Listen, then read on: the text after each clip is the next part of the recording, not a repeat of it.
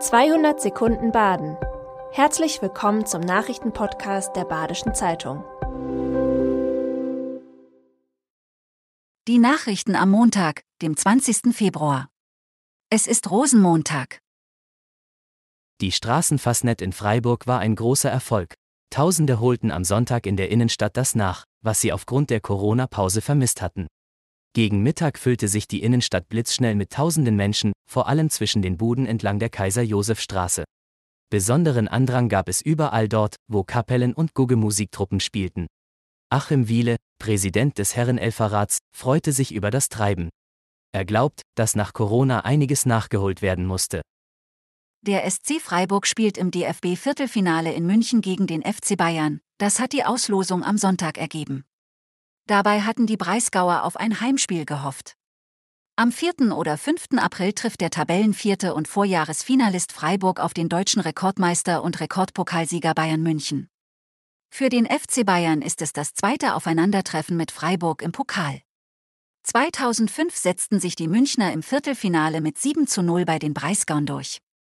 Die Halbfinalpartien sind für den 2. und 3. Mai angesetzt. Am 3. Juni steigt im Berliner Olympiastadion das Endspiel. Lebensmittel mussten in den letzten Tagen immer häufiger zurückgerufen werden. Mineralöl in Chips, Salmonellen in Süßem, Chemie in Grillpfannen, solche Warnungen nehmen in letzter Zeit zu.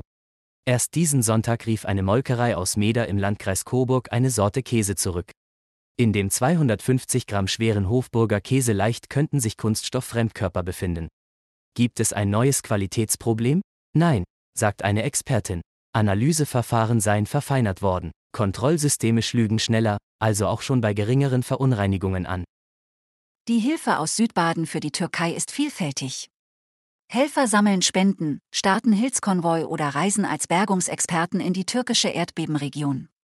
Die Badische Zeitung erzählt die Geschichte zweier Menschen, die losgefahren sind. Der Zimmermann Gerd Federer aus Bad Krotzingen ist spezialisiert auf Bergungseinsätze und Hundeführer im Bundesverband Rettungshunde. Viermal war er dabei, als jemand lebend geborgen wurde. Wilgen Genk hat sich gemeinsam mit Mitarbeitern seiner Fürstädter Firma Jung GmbH auf den Weg in die Erdbebenregion gemacht. Mit mehreren Lkw bringen sie Hilfsgüter nach Pazarcik, einer Stadt unweit des Epizentrums. Heute ist Rosenmontag, wir zeigen den Freiburger Rossernmontagsumzug im Livestream. Es ist der Höhepunkt der Fasnacht in Freiburg. In diesem Jahr führen unsere BZ-Moderatoren Simone Kühn und Joachim Röderer mit den Fastnet-Experten Ralf Seiler und Rainer W. Fraunhofer durch das bunte Treiben in der Freiburger Altstadt.